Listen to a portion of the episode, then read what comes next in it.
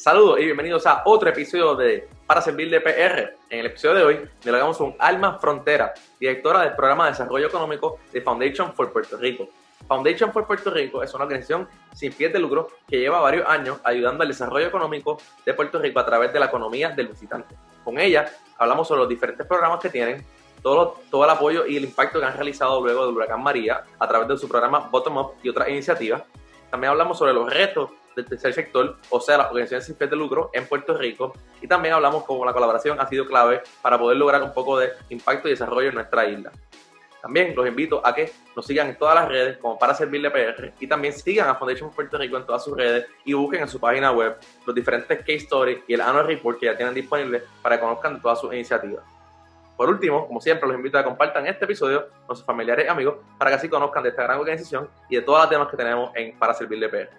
Con eso dicho, los dejo con esta gran conversación con Alma Frontera de Foundation for Puerto Rico. Saludos y bienvenidos a otro episodio de Para Servirle PR. En el día de hoy me acompaña Alma Frontera de Foundation for Puerto Rico. Ella es la directora del programa de desarrollo económico. Bienvenida, Alma.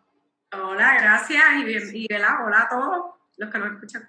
Seguro, gracias a ti por, por acompañarnos. La primera pregunta que siempre le hago a los invitados es, ¿qué es para ti el servicio?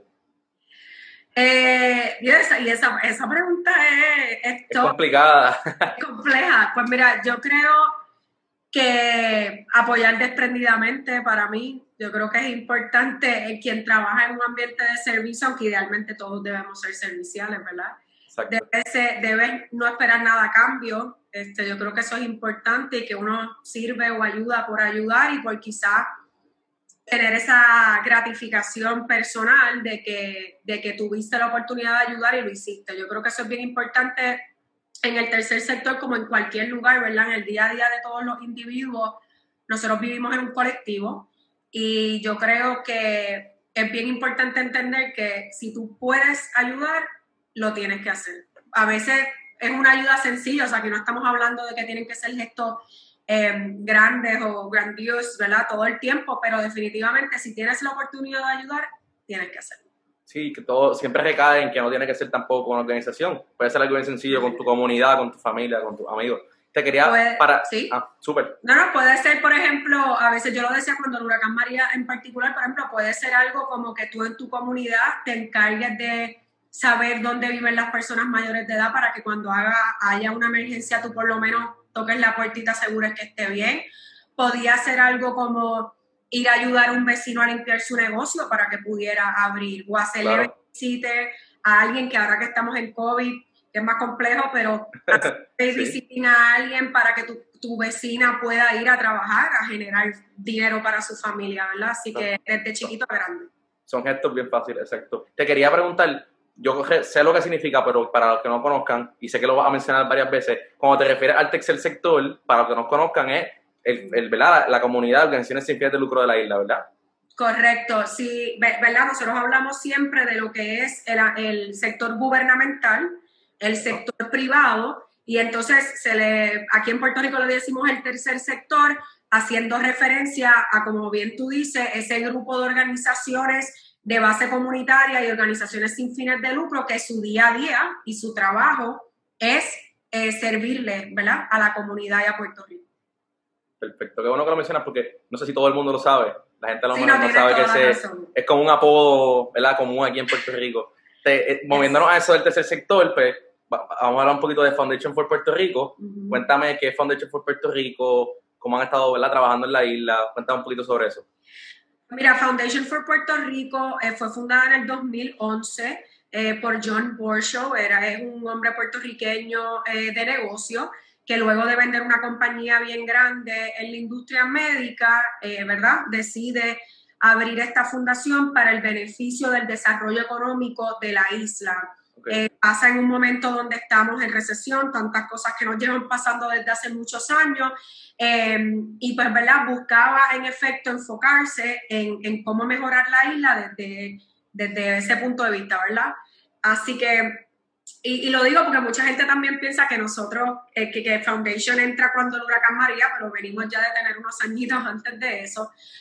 Eh, nosotros, luego de varios años de, de haber sido fundada, eh, la, la, organización ¿verdad? Se, encargó o, se enfocó, decide enfocarse de forma estratégica en trabajar con el tema de la economía del visitante como estrategia a pequeño mediano plazo de desarrollo económico a Puerto Rico.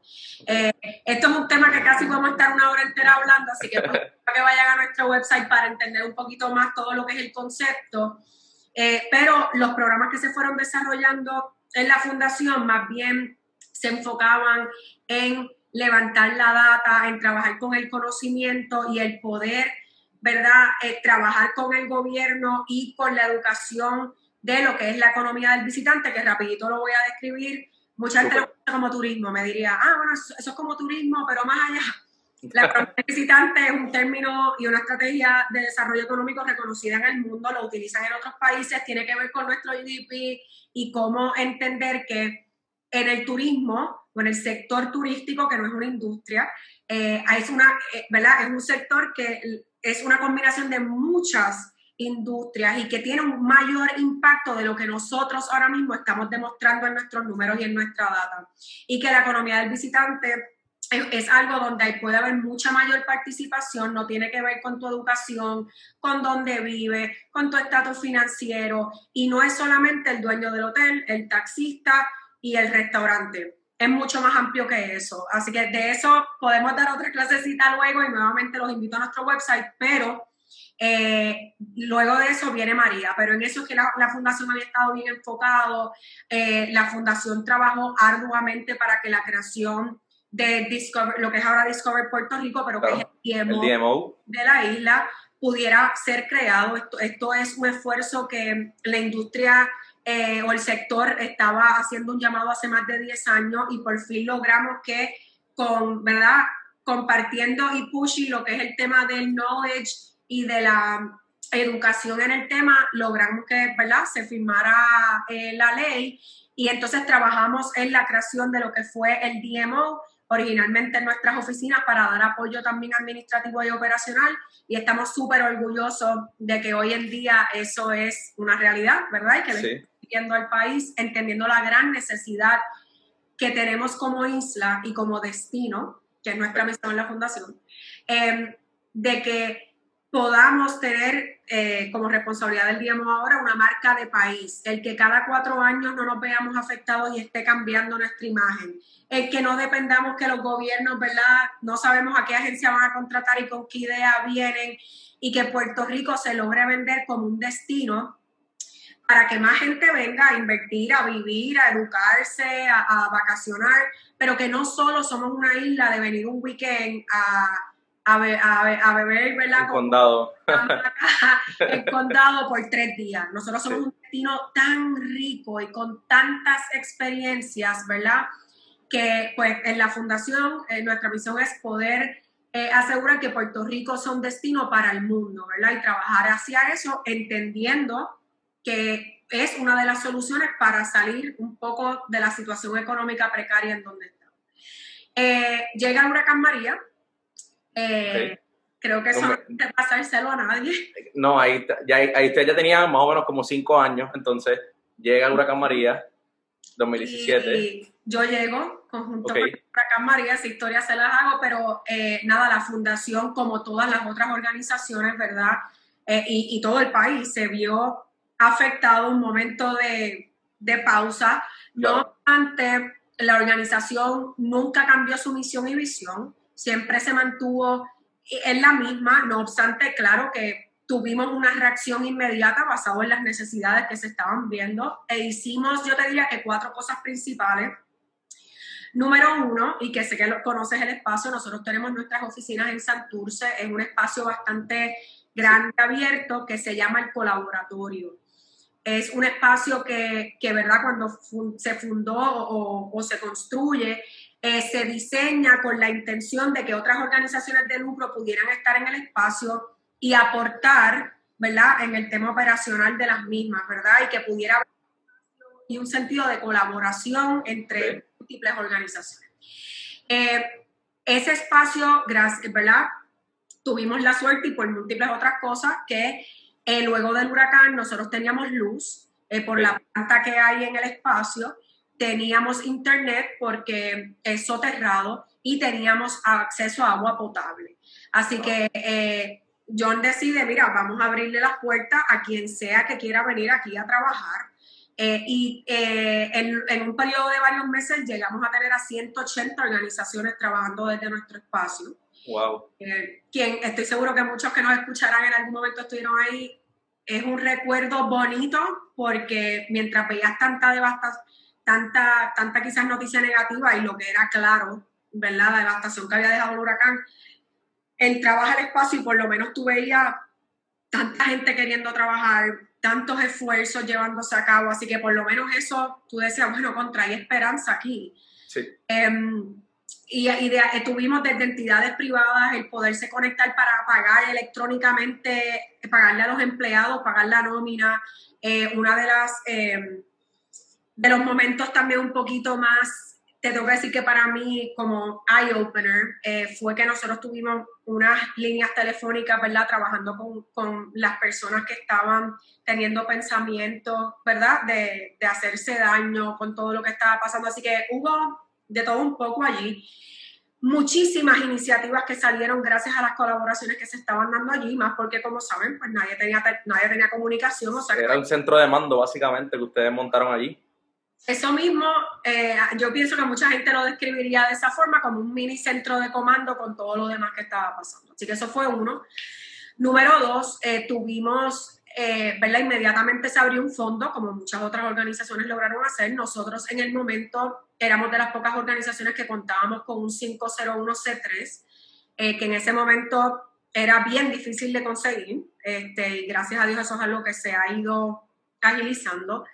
Eh, fue, es un fondo que, donde pudimos levantar 4 millones de dólares y gracias a Dios teníamos la infraestructura para empezar a, a, gastarlo, ¿verdad? Pero invertirlo en esfuerzo eh, durante la crisis.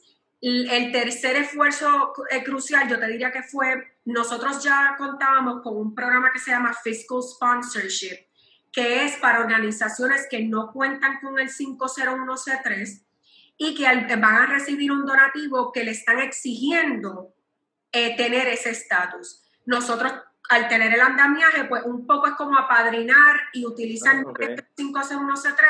O sea, nosotros, ¿verdad? Eh, como, como cuando tú eres un colaborador, ¿verdad? Como que tú sí. cara eh, por ellos, ¿verdad? You vouch for them y se utiliza entonces nuestra estructura que para los que no, un segundo ahí, de verdad te interrumpa, para los que no sepan, 5, el 501C3 es básicamente la ley que cobija, ¿no? A la, a, como que la estructura que cobija a la organización sin de lucro, ¿no? Eh, en lo federal. En lo federal, ok. Un estatus. Tú tienes que, ¿verdad? Re registrarte, tener todo tu registro estatal acá, que ese es el primer paso, y tienes que solicitar el poder recibir ese 501C3 que era bien cuesta arriba, eh, requiere de mucho y la realidad es que tú tienes que tener un andamiaje de finanzas como mínimo eh, para poder cumplir con unos requisitos anuales eh, para poder, ¿verdad? En efecto, mantener ese estatus o ese registro. Con, okay. Pero sí la diferencia de que en este caso ese 5C es por, bajo los federales. Okay. Um, Así que quien no lo tenía, esto, esto es una forma de que pues el donativo entra a través de nosotros, pero eh, un poco, eh, no, no, es fiscalizar, pero estamos pendientes que todo se haga bajo compliance, etcétera, la otra organización. Pero no. Una, una padrinaje, básicamente. Una padrinaje. Eh, a través de ese programa, nosotros pudimos entrar a Puerto Rico, y digo nosotros, ¿verdad? El esfuerzo de la fundación con las organizaciones que estaban recibiendo los donativos, 10 millones de dólares que si no fuera por un programa como ese, fuera de la fundación o de cualquier otra fundación, no entran a la isla. Eh, gracias a Dios, puedo decir que muchas de las organizaciones que participaron que, o que necesitaron de ese programa en ese momento, hoy sí cuentan con la 501C3, porque después de María el proceso a, a Puerto Rico se le dio prioridad y el proceso se agilizó. Eso es bueno saberlo. Bueno sí, y, estamos, y, y, nosotros siempre nos sentimos súper orgullosos, ¿verdad?, de, de, ver esos procesos. Y el, y el cuarto, la cuarta acción, eh, ¿verdad?, principal es que gracias a un tremendo grupo de, de voluntarios que poco a poco fuimos llegando allí, eh, nosotros empezamos a, a, llevar a cabo uno, unas misiones y una brigada Eh, gracias, en, mi caso, ¿verdad? Este, mi papá maneja una compañía de logística pura, puramente puertorriqueña, se llama Light Logistics, y ellos básicamente, gracias a eso, yo pude correr toda la logística, la logística alrededor del país, recibiendo muchos de los donativos que estaban llegando en aviones privados y pudiéndolos transportar alrededor de la isla. Así que teníamos los mecanismos eh, y las herramientas para empezar a poder ir puerta por puerta, repartir agua y comida y abastecer a los grupos comunitarios o grupos que se formaron de vecinos y organizaciones. Empezamos a poderle brindar eh, como almacenar todo lo que estaba llegando a la isla y servir como, eh, digo tienda, pero no porque se vendiera, pero como un lugar para irte a abastecer, ¿verdad? Entonces que esos grupos pudieran salir a hacer sus misiones. Em, eso se pudo hacer, ¿verdad? Definitivamente gracias a muchos voluntarios donativos, pero los donativos que estaban entrando al fondo de la fundación. Eh, algo para nosotros y en el tema de desarrollo eh, económico era bien importante, es que no podíamos ahorcar lo poquito que quedaba local, ¿verdad? No podíamos, en otras ocasiones cuando pasan emergencias, como los terremotos, si no impacta toda la isla, ¿verdad? Hay unos sectores que se mantienen estables que pueden ayudar apoyar, exacto. y apoyar, ¿verdad? Y compañías puertorriqueñas que, o no puertorriqueñas que salen a la calle y ayudan y donan. La expectativa de que ese fuese el caso después del huracán era irreal. Sí, que yo creo que esa fue una de las cosas que hizo el huracán tan complicado, porque otros huracanes pues pasan por el sur, pasan por el norte y pues uno, uno como que se apoya mutuamente, pero aquí fue toda la isla. No, o sea, no hay opción, para, o sea, que vamos, este, estamos igual. Pues eh, era importante también, el mensaje a nuestros donantes en ese momento fue buscar estirar el dólar y que tuviera un impacto múltiple, ¿verdad? En el sentido de que nosotros empezamos a comprar, no a pedir donados, sino a comprar adicional de los donativos que, bendito, o sea, la gente se desbordó, ¿verdad? Eh, pero empezamos a comprar eh, compras de 10 mil, 20 mil pesos semanales y salir a la calle a repartir eso. Así que el donativo, eh, ¿verdad? No solamente es porque llega la botella de agua a la casa, sino porque fue parte de, seguir estimulando el cash flow ¿verdad? en la, Claro. Y te quería, no, te quería preguntar ahí, pero me imagino que lo vas a mencionar porque yo, yo fui a una de esas misiones como en febrero, o sea que ustedes no solamente, no fue solamente un impacto en septiembre, después de huracán, en octubre, noviembre, o sea, ustedes yo creo que tuvieron años, porque también sé de proyectos que duraron años. Cuéntame un poco, porque no, no, la gente, exacto, la gente piensa que como que mucha gente dice fue un problema, ¿no? Que la gente ayudó mucho octubre, noviembre, pero uno, yo me acuerdo de en febrero a Vega Baja y había gente que no tenía hogar. O sea, que, que cuéntame un poco de esa parte como de, de ser, largo plazo del huracán María?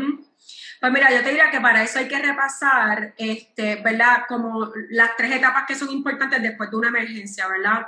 Okay. Eh, pasa el momento de emergencia, que es el que estás mencionando, que para nosotros el, más inmediato, ¿verdad? Pues fue de septiembre a diciembre.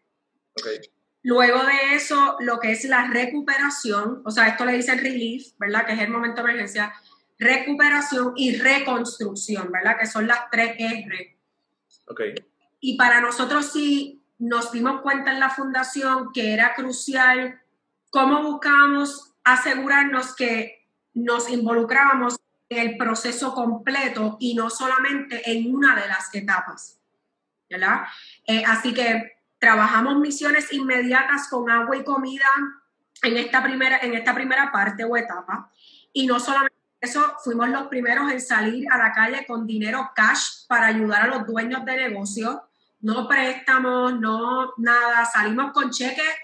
Digo, cuando, digo hacerlo loco me refiero, obviamente se, se creó un programa, estructura, pero salimos a la calle rápido. Estábamos buscando cómo podemos ser flexibles, no burocráticos. Hay que atender a ese pequeño y mediano comerciante ahora, porque estaba sin nada y las ayudas no estaban llegando. Claro. ¿Cómo atendemos?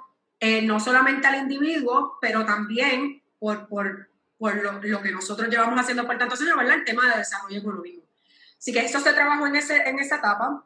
Ese programa que también los invito a ver, nosotros tenemos un reporte de resultados en ese programa en nuestro website, un case study publicado.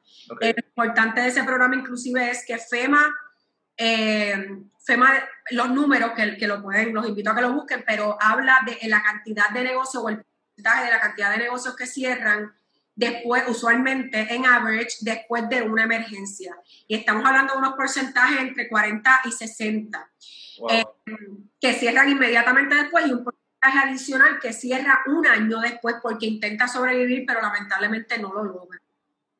En nuestro caso, con eh, haber salido a la calle a estudiar rápido eh, lecciones aprendidas de Katrina, de Nueva York con Sandy, de estas diferentes otras emergencias, eh, creamos este programa y no solamente salíamos a otorgar fondos, cash, para que lo usaran para lo que necesitaran, nómina, inventario, maquinaria, lo que fuera.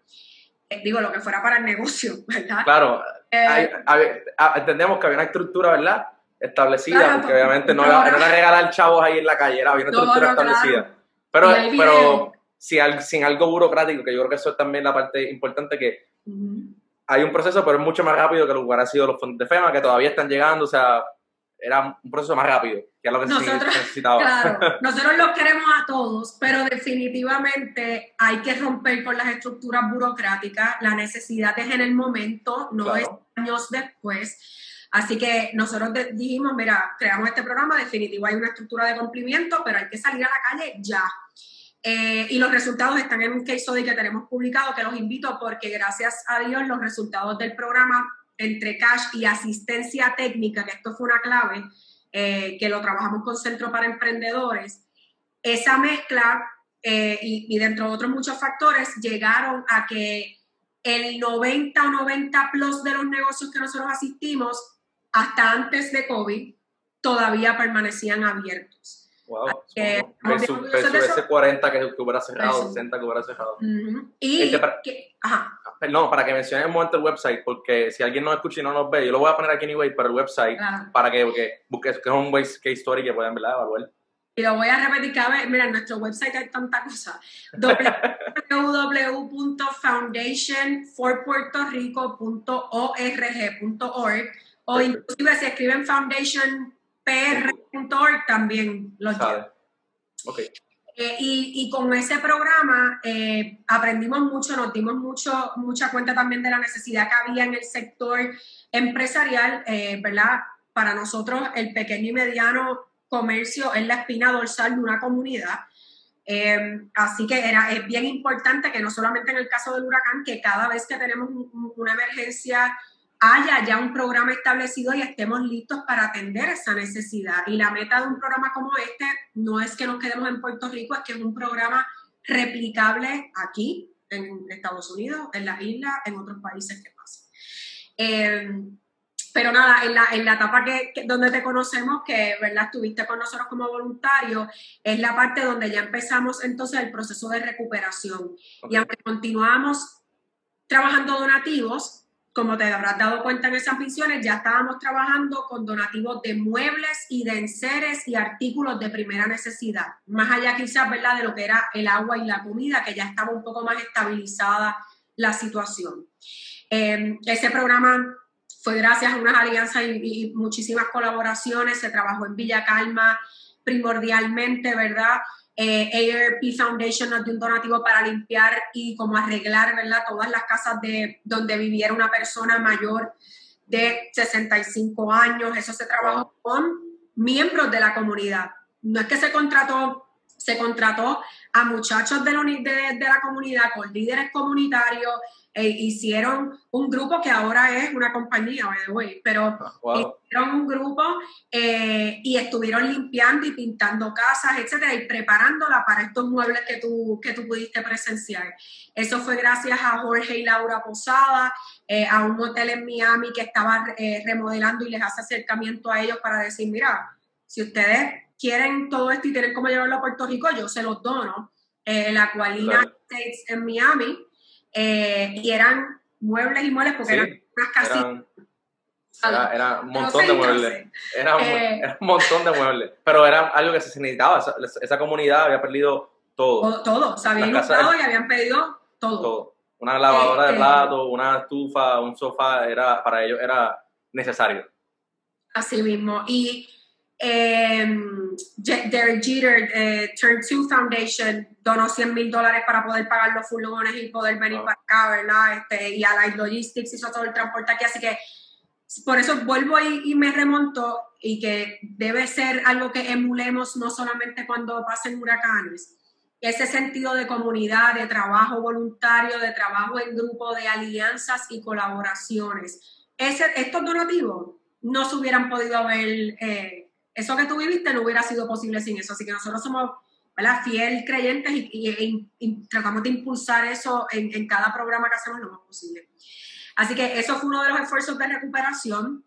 Eh, y entonces empiezan a nacer otros programas más, eh, un poco más complejos, eh, más antes, ¿verdad? Buscando un mayor impacto en lo que es la recuperación y la reconstrucción.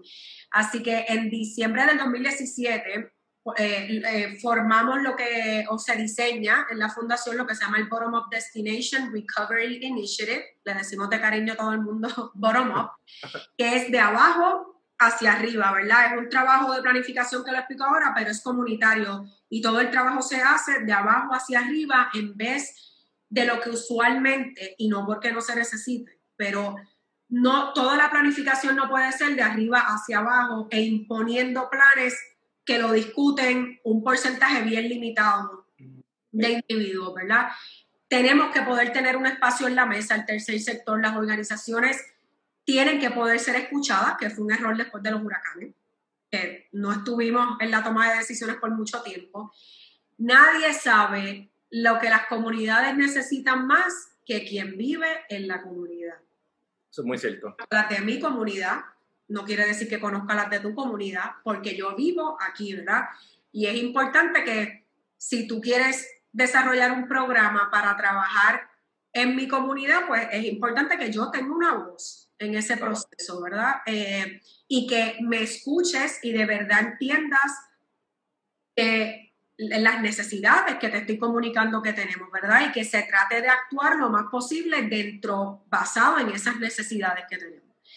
Ese programa se empieza a ejecutar con la misma actitud de, mira, no vamos a esperar a tener esto perfecto, no vamos a esperar a tener 500 reuniones, hay que salir a la calle ya, y ya en septiembre, y, bueno, en julio, y vamos a volver a tener otro huracán. O sea, no sabíamos, ¿verdad? Ese programa, gracias a Dios y, de, y el trabajo arduo de muchísima gente, de un grupo de, de jóvenes profesionales excelentes, y con una extensión que se nos otorgó luego una subvención de Economic Development Agency de Estados Unidos, ¿verdad? Fondos federales. Claro. Hemos logrado ya estar en Orocovis, en Punta Santiago, en Macao, eh, y entonces en múltiples regiones en Puerto Rico donde estamos ahora mismo, Guadilla Isabela, Cabo Rojo San Germán, Manatí, Barceloneta, Camuy Arecibo, Nahuabo Ceiba, Fajardo, siempre sonrío como que... ¡Wow! Es un montón de pueblos. Y, en nuestro caso, eh, ¿verdad? Nosotros tomamos una decisión de asegurar que descentralizáramos las ayudas, porque uno de los eh, problemas, ¿verdad?, que, nos encontramos es que la ayuda se estaba manteniendo o, el área que se estaba beneficiando mayormente de las ayudas o inicialmente era el área metropolitana. Y entonces decíamos, ¿cómo, ¿cómo, sacamos esto? ¿Cómo llevamos estos mismos programas a otro lado? ¿Cómo descentralizamos la ayuda? Porque como tú sabes, el gap o la brecha que se empezó a formar de recuperación de un área pequeña versus el resto del espacio, se estaba empezando a abrir más. Entonces, nosotros decíamos, espérate, o sea, esta brecha, si no buscamos cómo, eh, cómo parar o, cómo acortarla, nos vamos a encontrar en una situación que después no se va a poder resolver, ¿verdad? Claro, sí, por ejemplo, San Juan, seis meses después del huracán, vivió una realidad muy diferente a lo que vivía San Germán, Cabo Rojo, otros pueblos de la isla, por mencionar algunos. cuando nosotros llegamos a Orocovis, eh, que estamos hablando ya en enero, que nos mudamos para allá, te voy a contar eso ahora, em, no había luz en ningún lugar. Eh, los negocios y el alcalde estaba batallando allí y no había anyway todavía, de más está decirte, obviamente que gente sin techo, gente sin claro. refugios, no hay luz, no hay artículos en los supermercados, o sea, una situación seria. Eh, y por eso es que decidimos ir a Orocovis primero. Eh, en ese caso, la necesidad estaba en todos los lugares, ¿verdad? Pero nada, en ese momento hacemos el brinco para allá. es un programa que tiene un proceso de inmersión a la comunidad para poder entender las necesidades lo más rápido posible y escucharlo directo de ellos. Así que un grupo de jóvenes profesionales se mudaron a Rocadura en Orocovis, que era el único lugar que tenía una cabaña disponible. Y estuvimos meses trabajando en el área. Eh, nosotros trabajamos con muchos donativos también para los dueños de negocio, para el tema de la resiliencia, ¿verdad? Se trabaja con el tema del agua limpia, de la luz solar. Pusimos focos solares por toda la carretera principal para que los negocios pudieran mantenerse abiertos un poco más tiempo, porque hasta la gasolinera del pueblo estaba teniendo que cerrar, porque entonces no hay seguridad. Eh, los accidentes de carro habían aumentado, o sea que... Sí, todo una, una cadena dominó, o sea... Exactamente. Eh. Este, trabajamos el tema de, de verdad, sustentabilidad, de, reciclaje, em, y entonces nos adentramos con la comunidad en un proceso de que es de crear una, ¿verdad? un plan de destino creado con la comunidad y para la comunidad y que lo va a manejar la comunidad. Em, esto es un proceso que toma obviamente múltiples meses este, y un proceso, así que por eso es que eh, te explicaba que son programas con gran envergadura eh, y que toman un tiempo, pero de verdad estábamos tratando de ser, y si, continuamos tratando de cómo buscamos ser lo más ágiles posibles en el proceso para que la ayuda llegue lo más rápido posible. Así que nada, estamos con ese programa en particular en todos estos espacios que que mencioné. Para más detalles, nuevamente pueden visitar nuestro website. Ya hay unos case studies publicados con, lo, con el tema en, sobre Orocovis. Estamos por publicar un Macao, estamos por publicar pronto en diciembre, que te contaré a tiempo, eh, Aguadilla, Isabela, Cabo Rojo y San Germán. Y eh, las historias son tan lindas de este grupo que, que se muda, se muda y eh, llevan tres años viviendo como nómadas, cada seis meses se mudan a un, a un pueblo diferente pero es un programa innovador, único en su clase, pero que, que, brinda mucha esperanza, ¿verdad? Trabajamos el desarrollo de nuevos negocios, trabajamos mucho con la asistencia a los negocios existentes em, y es asistencia técnica que llevamos individualizada a los dueños de negocios, no es esperando que salgan de sus negocios.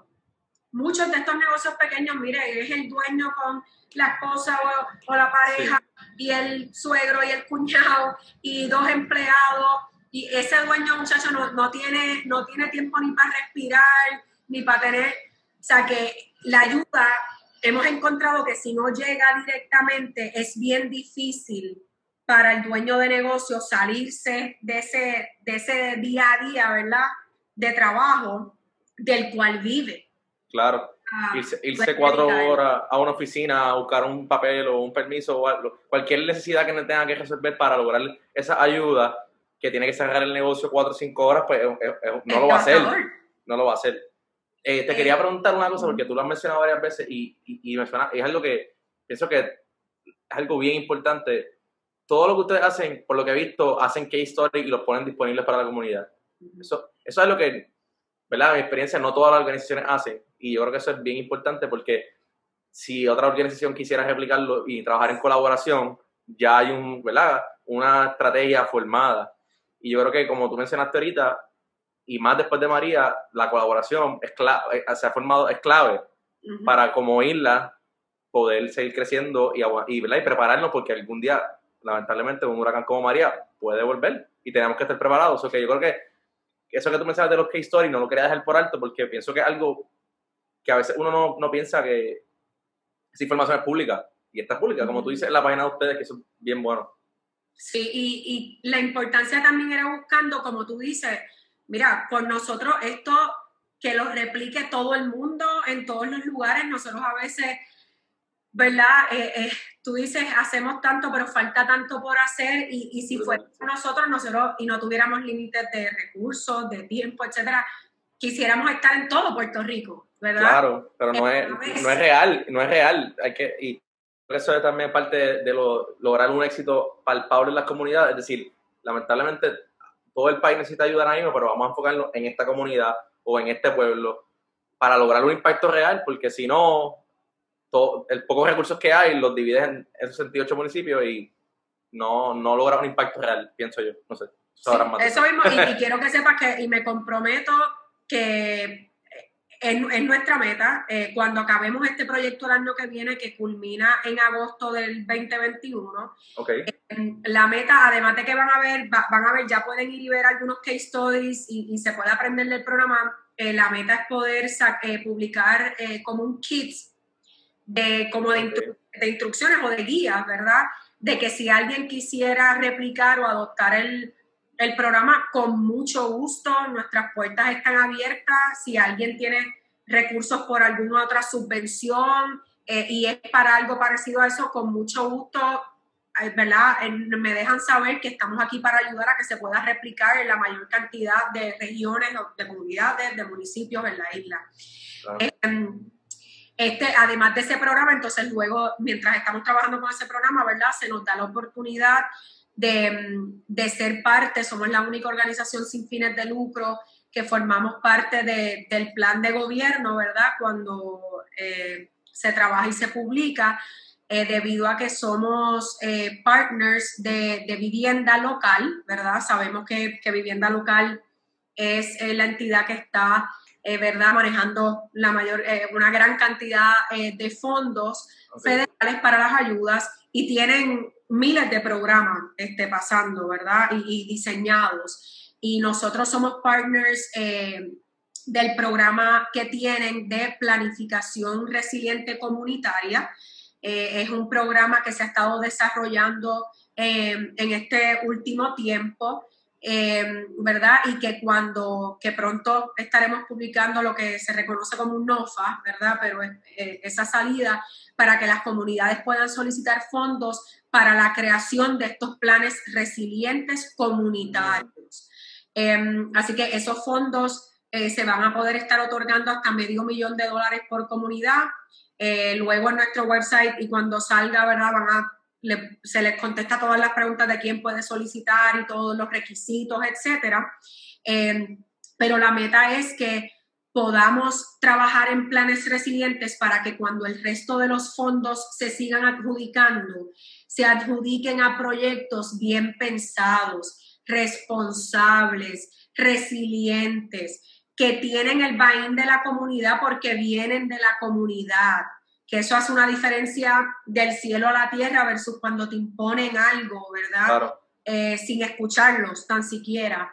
Así que e, ese, ese programa que nuevamente pronto irán viendo en los medios más información, estén bien pendientes, municipio, si tú perteneces a una organización sin fines de lucro, a una organización de base comunitaria registrada, eh, ¿verdad? Estén pendientes para eso, que va a ser importante que puedan solicitar esos fondos y que se trabaje esa planificación. Con esos fondos van a poder, eh, ¿verdad? Este, eh, contratar a profesionales, a los eh, ingenieros, arquitectos, los que hacen los estudios, todo eso para poder tener un plan que entonces después se van a poder solicitar subvenciones adicionales para entonces la creación de esos planes, ¿verdad? Esto es una planificación, pero con la meta de que hayan unos planes bien pensados y, ¿verdad? Y, mira un futuro y que eso sea eh, los que se les puedan eh, otorgar fondos para la implementación de aquí a un futuro, ¿verdad? Me, me, parece eso bien,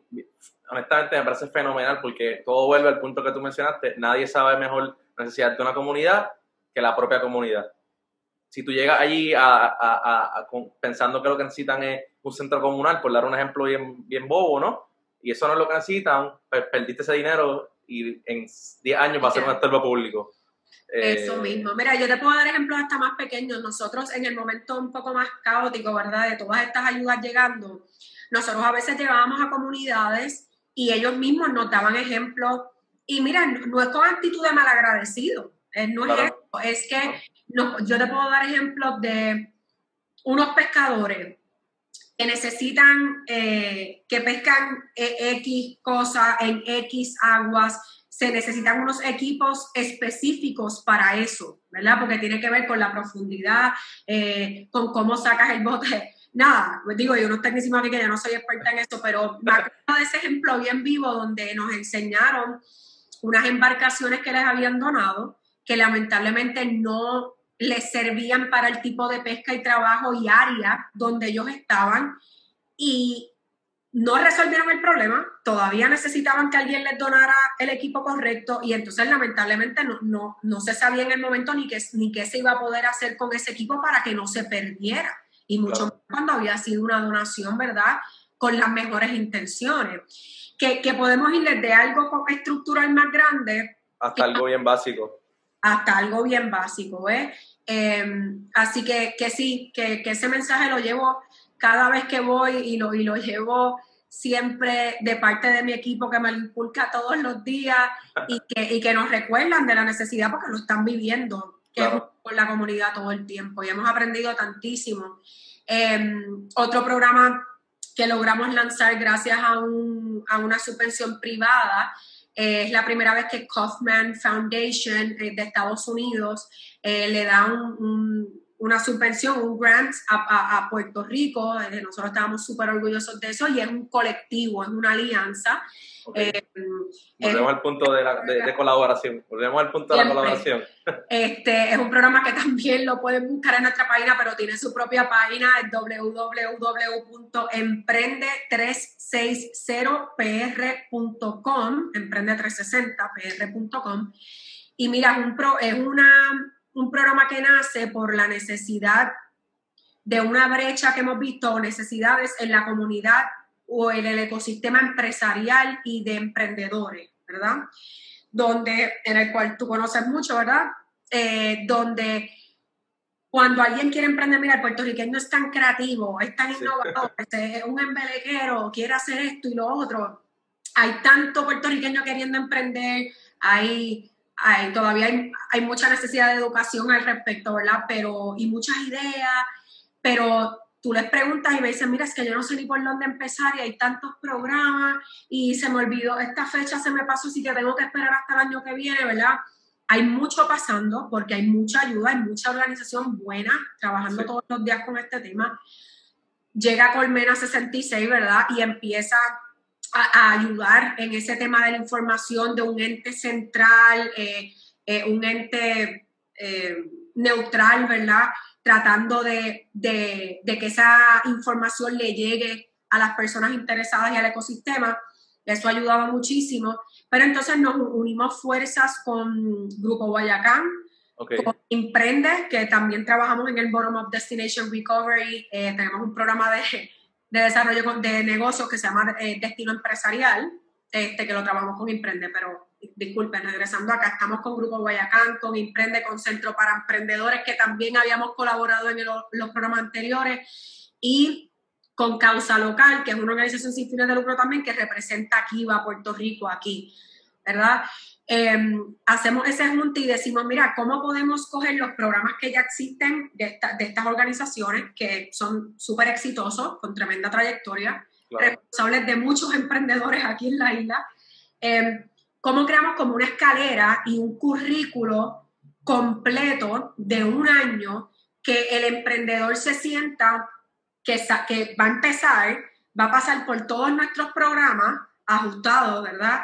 Y va a salir como casi si hicieras un bachillerato, un poco, ¿verdad? Como un curso intensivo de, emprender este, y de educación empresarial, que es lo que hace tanta falta, la educación empresarial. Em, eh, decidimos hacer nuestro piloto en Coamo y Ponce, en el área sur. Esto es antes de los terremotos, justo antes. Eh, hacemos el evento, hacemos las solicitudes, hacemos la selección y de momento en enero, boom, los terremotos. Y nosotros ya con este currículum y con este programa, listo para correr.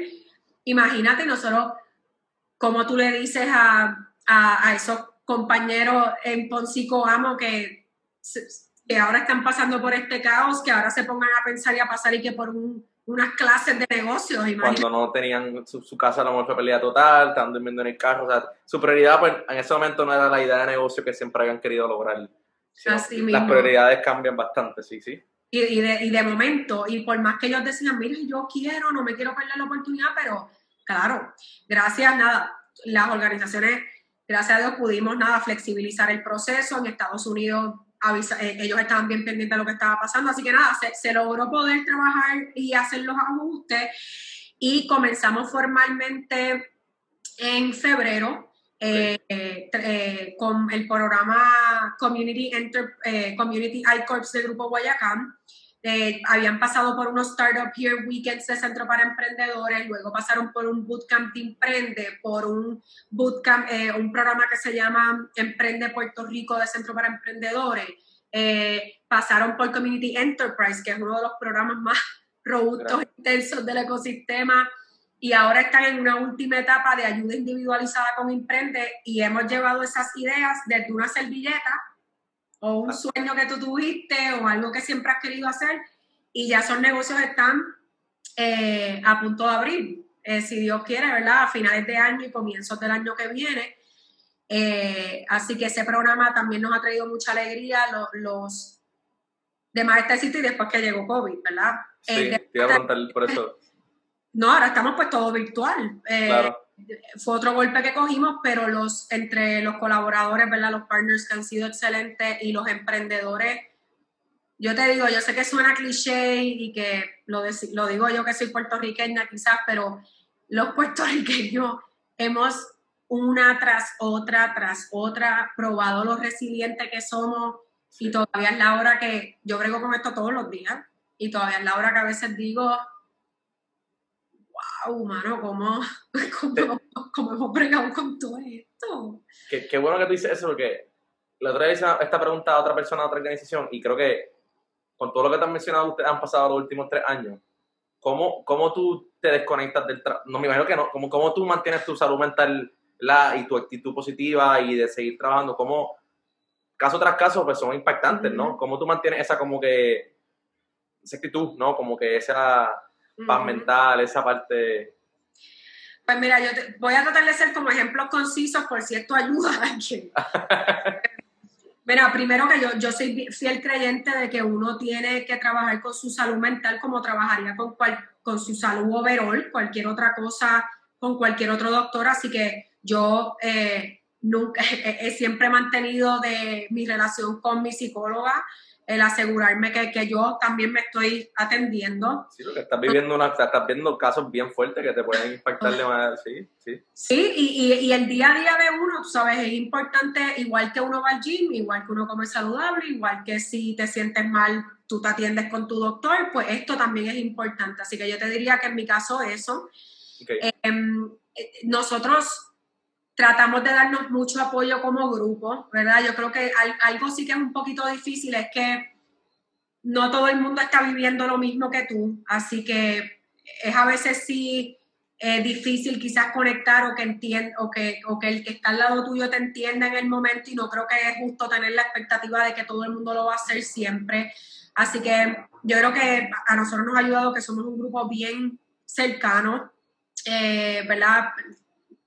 Como que dependemos mucho del apoyo que nos hemos dado todos durante estos años, porque sí, las experiencias que hemos compartido, eh, pues es inevitable el que nos entendemos un poquito más, ¿verdad?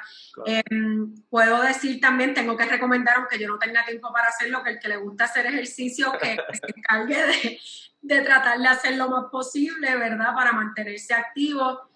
A mí no me queda casi nada de tiempo del día, pero eh, y, sacar espacios de despeje, aunque yo creo que algo que por lo menos yo personal he tenido que trabajar es que hay que estar, aunque sea un tiempo en el sofá, respirando y viendo, aunque sea un poquito de televisión o noticias, y, tú sabes, y de, y de verdad tienes que sacar un tiempo fuera de la computadora, fuera de la calle, fuera de, de en efecto estar con ese peso encima constantemente, pero yo creo que también ayuda la satisfacción, lo que hablábamos de servicio, ¿verdad?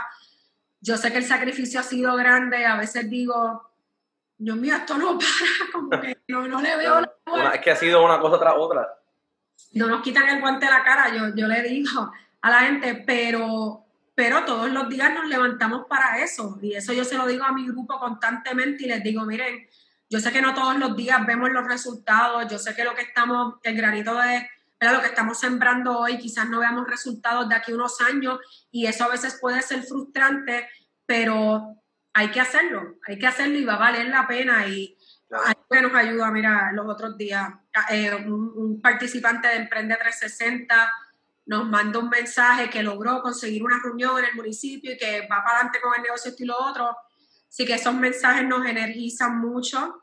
Claro. Eh, nosotros en ese mismo programa, se, debido a todo lo que está pasando y sin entrar en política, pero nada, nos repartimos iPads porque los papás, eh, por la situación de la educación de los niños, y nos enviaban para atrás mensajes, miren, si ustedes supieran que yo por poco me tengo que quitar porque le tuve que dar mi computadora a mi nena porque tiene que estudiar y no tengo cómo, o sea, la necesidad es real. Claro. A veces yo creo que la gente nos escucha, o, yo he estado en conversaciones donde yo creo que la gente me mira como que, ay, esta, esta muchacha está como que exagerando. es que la gente vive en una burbuja, yo pienso, yo pienso que bueno, somos una isla tan pequeña, pero estamos tan divididos a veces y la gente vive en una burbuja.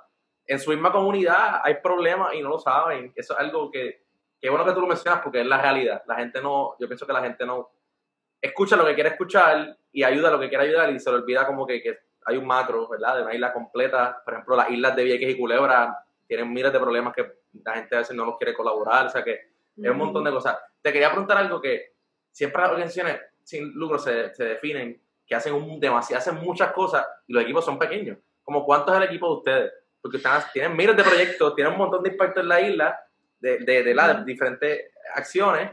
Imagino que el equipo de ustedes no debe ser tan grande. Pues mira, te tengo que decir que empezamos bien poquitos, pero eh, ya hemos ido creciendo exponencialmente y rápido. Eh, que, que, ¿verdad? Yo lo comparo un poco como startup, ¿verdad? Nosotros vamos a cumplir 10 años el año que viene, pero no somos una organización que lleva 30 años, ¿verdad? Este, así que todavía estamos como en ese mid-section de un startup process. Eh, originalmente, la fundación tenía como 10 empleados, 10, 12 empleados cuando pasa María. Eh, luego de María, empezamos a crecer de poquito en poquito. Este, yo llegué el segundo día al colaboratorio como voluntaria y ayudando a otras organizaciones que estaban allí con el tema de logística que te comenté. Em, y me convertí en empleada de la fundación formalmente en diciembre de ese año eh, para encargarme de todos los esfuerzos relacionados.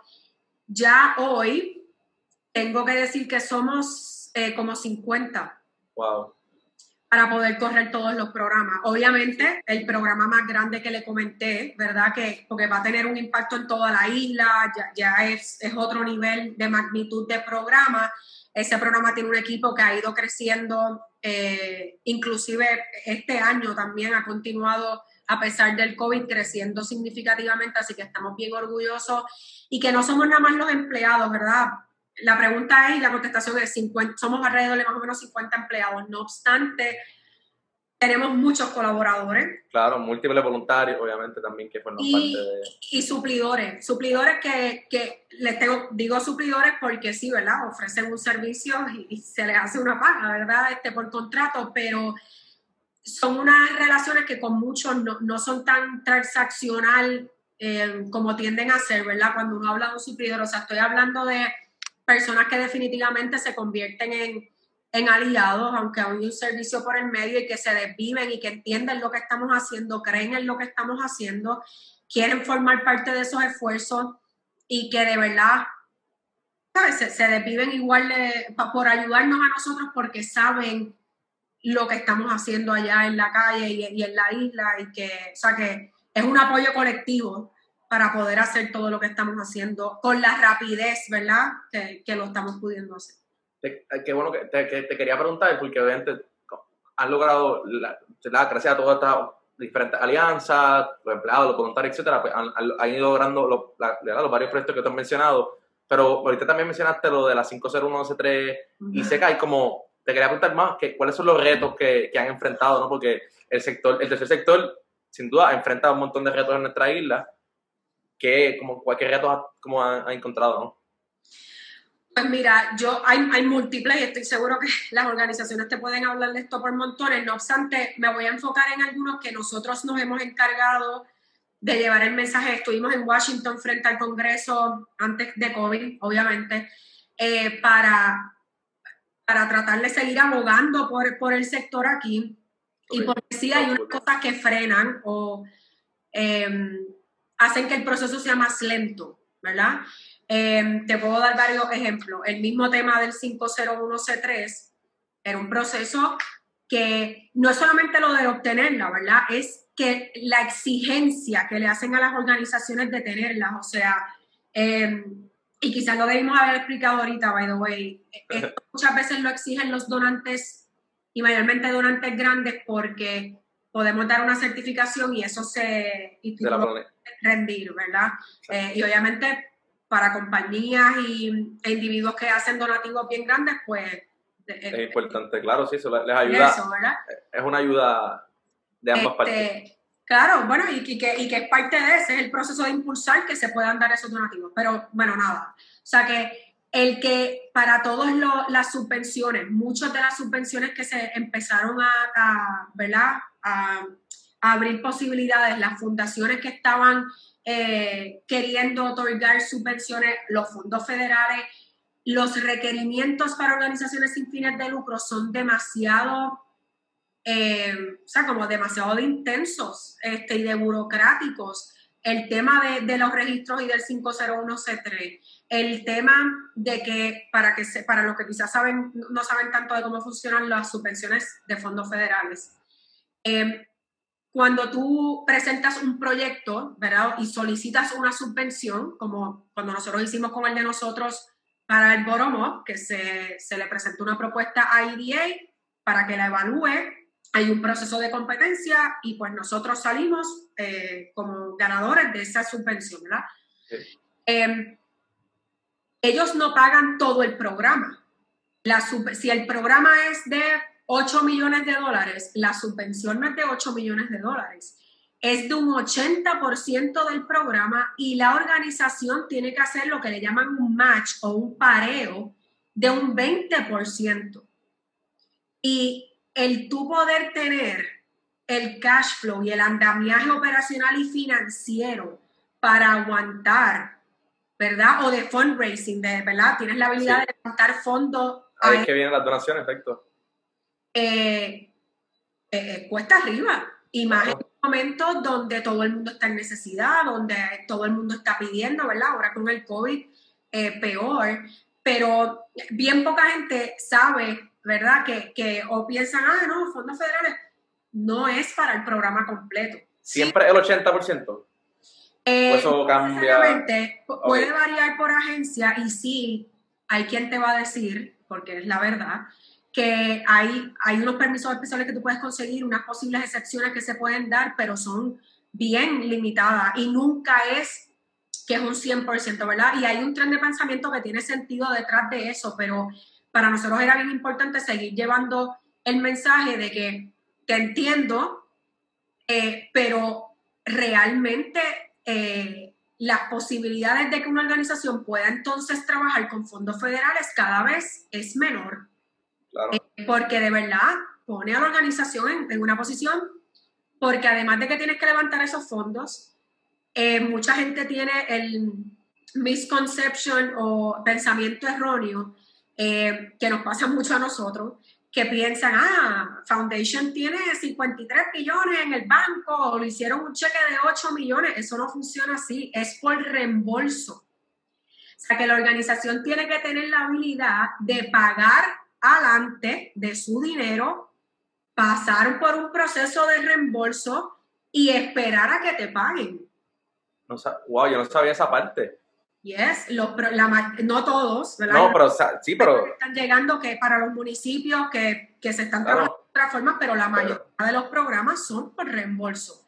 Los programas que nosotros tenemos son por reembolso. O sea, nosotros, a nosotros no nos llega un cheque y arrancamos los programas federales, ¿verdad? Que te estaba contando. Claro. Eh, así que el andamiaje nuevamente y la habilidad del cash flow de la organización o del grupo comunitario, o sea, e-, eso es bien difícil, es bien cuesta arriba. Y más cuando entonces, mientras más grande es el proyecto. Claro, estamos hablando de un proyecto de 10 millones de dólares, tienes que tener los 10 millones en el banco que eso sabes, digo, es bien pues, difícil en una eh, economía. o, o tener de poquito en poquito, pero tienes que poder soltar cash primero tú. Entonces, por ejemplo, nosotros, eh, tengo que decir, tenemos excelente relación con EDA en ese tema y han sido muy diligentes, pero, pero es un proceso que toma, ¿no? El, el nivel de evidencia que hay que enviar para allá, que, que es entendible, pero el nivel de evidencia que hay que enviar para entonces que allá se preparen y hagan el cheque y manden los chavos, eh, te, te, toma un, un tiempo, un, un, momento donde depende de, de, de, del dinero que tú levantes operacional. Entonces, otro, otro reto que tenemos es que claramente el ahora mismo salir a la calle a levantar fondos es casi, estamos haciendo el intento, todas siguen haciendo el intento, pero si antes era cuesta arriba, ahora es, olvídate, estamos haciendo un Ironman, por favor. sí, ¿no? Fondo. Claro. Este, pero también es importante hablar de la importancia de ese donativo privado para poder cumplir con ese pareo, para poder seguir pagando eh, lo que no cubren los fondos federales o otras, eh, otras las subvenciones tienen, tienen limitaciones, tienen restricciones. El que tú presentes un programa, eso no quiere decir que la agencia te va a dar el dinero y que tú hagas lo que tú quieras con ese dinero. Ese dinero está restricto, ese dinero tiene unas limitaciones específicas para lo que se pueden y no se pueden usar. Te puedo dar un ejemplo. En nuestro programa eh, nosotros otorgábamos eh, subvenciones a organizaciones sin fines de lucro, a negocios nuevos eh, y con fondos federales, eso se considera para el que sabe de esto pass-through money. Muchas de las veces eso no es, en algunas, algunas veces sí, hay otros programas que eso es una limitación que no lo puedes hacer. Pues nosotros, ese es el tipo de cosas que queremos seguir pudiendo hacer, así que también dependemos de que podamos eh, ¿verdad? Levantar fondos privados de, otras personas que quieren apoyar ese tipo de esfuerzo, eh, en que en este caso de ejemplo te doy de, de creación de nuevos negocios. Así que eh, la, la, barrera del lenguaje, muy poca gente habla de esto y, y, y yo lo traigo cada vez que puedo. Eso hay, hay que ser conscientes ¿verdad? Y lo digo porque también muchos donativos vienen de, de fundaciones privadas eh, en, en, Estados Unidos o de otros países.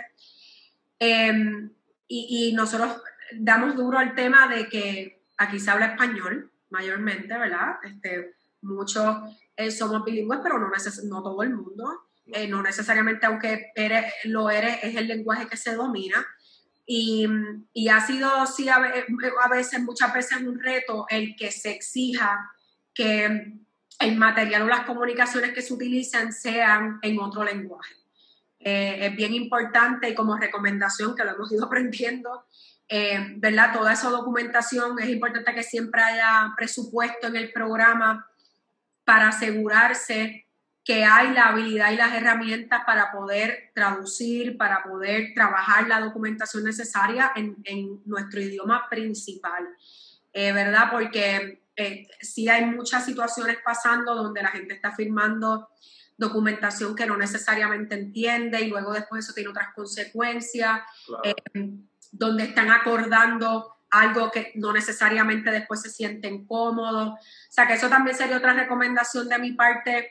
Hablamos mucho del tema de inclusión, ¿verdad? Sabemos que hay unos movimientos que se han estado dando que han, eh, han un poco... Eh, Yo creo que le han dado luz a la situación un poco... Luz, luz y que han como empujado más a que, que gracias, gracias a que se, que se esté hablando más del tema, pero sí. en ese tema de inclusión, empecemos por eso, ¿verdad? Por tratar de romper la barrera del lenguaje y no es de ser... Eh, ¿verdad? Es de ser inclusivo, o sea que no hay nada de eh, eh, ser exclusivos de nadie eh, o excluirme, ¿verdad? Bien dicho. Eh, pero que también siempre recomiendo que, que, estén bien conscientes del tema de, de, la barrera del lenguaje y que especialmente todo lo que todo el trabajo que se haga con la comunidad, acuerdos, eh, en los mismos publicaciones que se puedan hacer. Eh, nosotros, especialmente ahora, pues tratamos de que toda la documentación logremos tener, tenerla en español y en inglés. Que nada, que esos son detallitos, pero, pero son importantes. Sí, este, para es un reto y yo y, y, en ese punto del lenguaje no es necesariamente saber solamente inglés, es que hay unas terminologías y para que tú hagas esa propuesta de forma efectiva, pues el inglés tiene que estar a un nivel un poco más alto para que la persona que la vea en estas agencias, pues, ¿verdad? Mira, te, voy a dar apoye. Sí, te voy a dar un ejemplo. Me, acuerdo yo estar en un auditorio, eh, en un, iban a dar un taller em, de, de, manejo de propuestas, ¿verdad?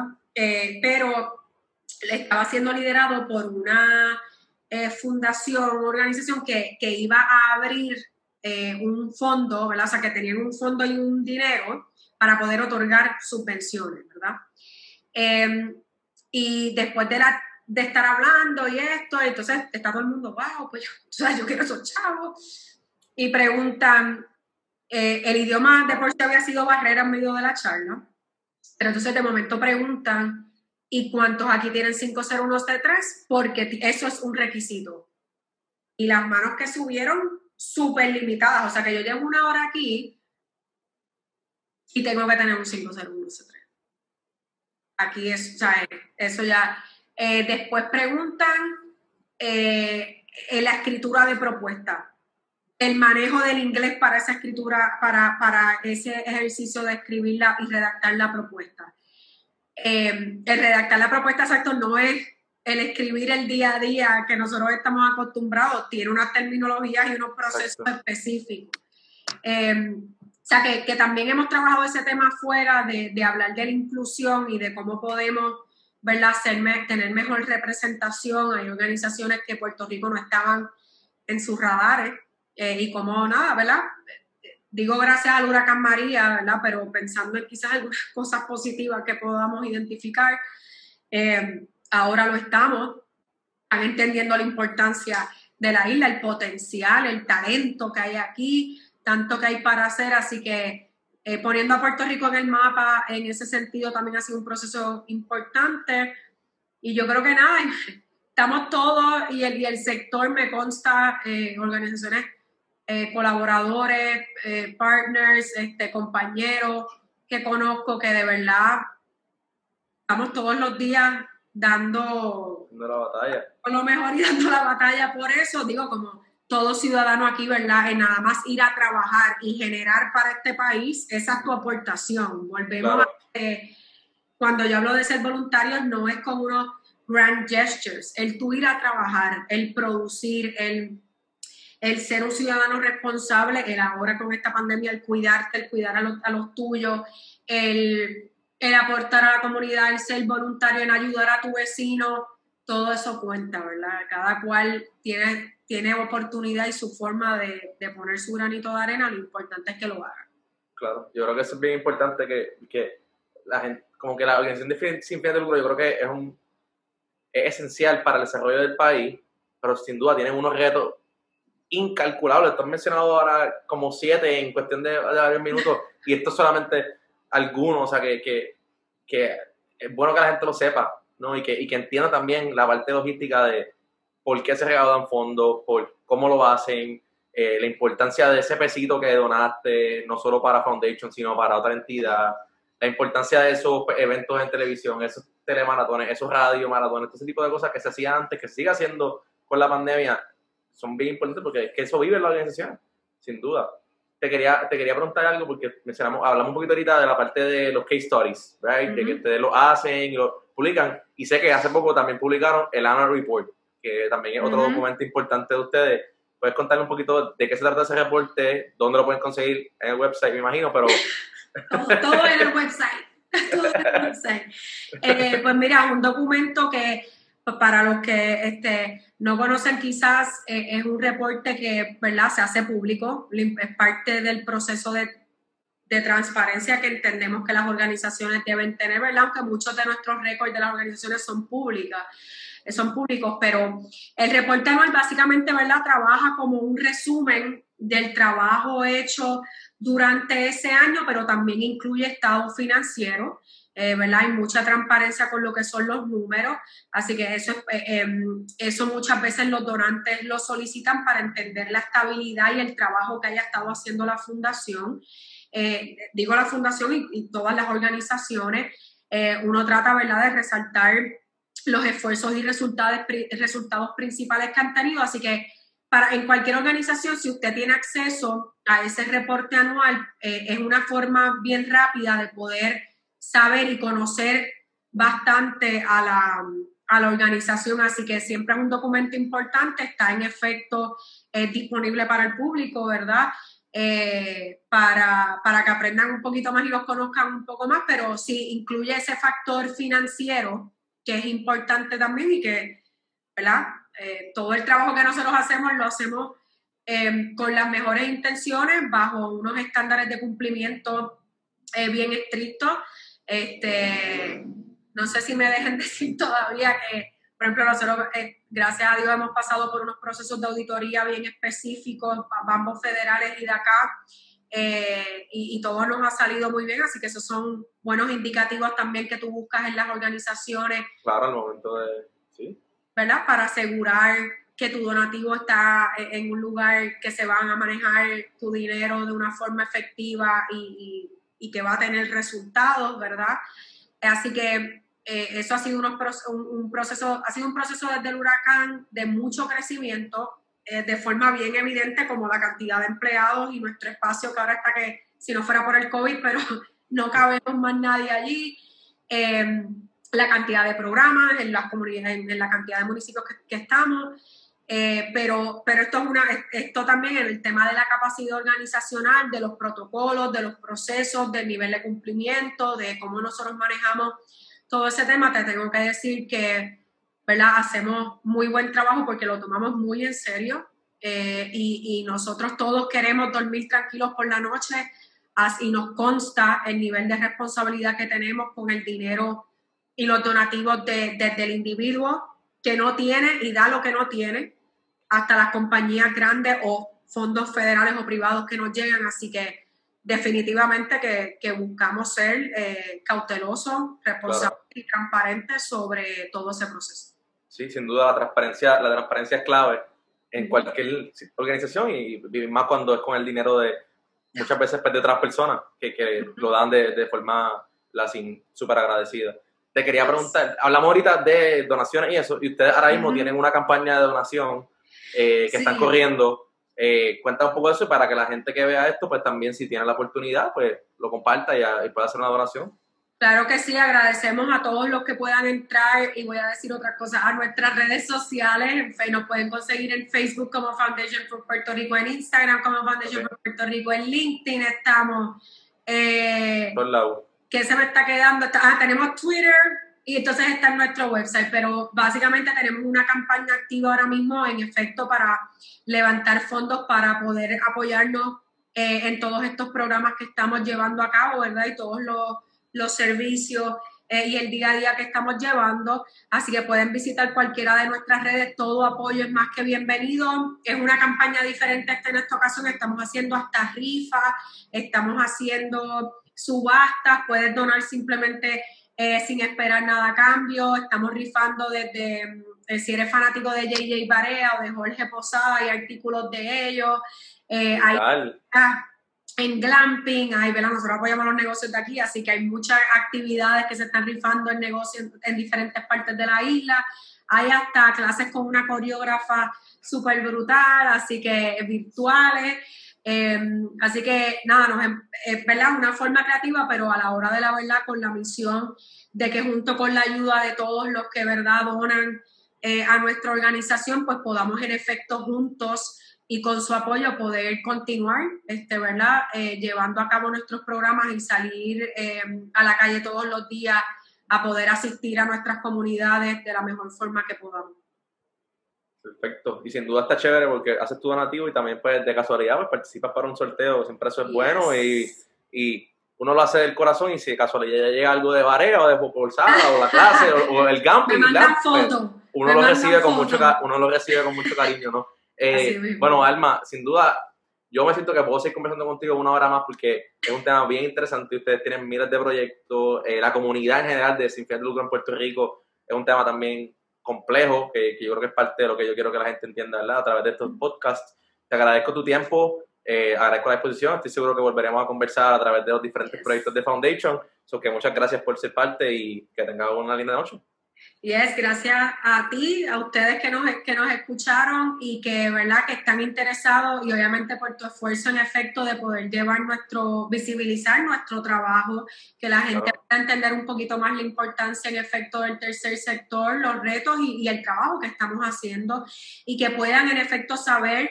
Eh, ¿verdad? Cómo pueden apoyar este, de forma individual, o sea, a través de donativo o, donando su tiempo y su conocimiento, que sepan que, que, somos un outlet para eso, así que toda ayuda es bienvenida. Bien agradecido siempre de personas como tú y de todos nuestros voluntarios y de todos los que donan y, nos ayudan de una forma u otra. Así que saludos a todos y buenas noches. Super, súper, gracias Alma, gracias a todos por su sintonía. Vemos en el próximo episodio de Para Servirle. Gracias por utilizar otro episodio de Para Servirle. Muchas gracias a Alma y a Foundation por Puerto Rico por participar. Sin duda fue una gran conversación en la cual aprendimos de los diferentes retos del tercer sector en Puerto Rico y también de los grandes proyectos que Foundation está logrando en nuestras comunidades. Lo que sí queda claro es que la colaboración sigue siendo clave para lograr un impacto en nuestra isla y que no, no, solamente en el área metropolitana, sino que hay muchas comunidades en nuestra isla que necesitan de nuestro apoyo y debemos de estar ahí para ayudarles. Con eso dicho, los invito a que visiten la página de Foundation for Puerto Rico para que conozcan más de estos proyectos y puedan seguir apoyándoles. También, como siempre, los invito a que nos sigan en todas las redes como para servirle.pr y compartan este episodio con sus familiares y amigos. Muchas gracias por su tiempo y recuerda que aquí, para servirle.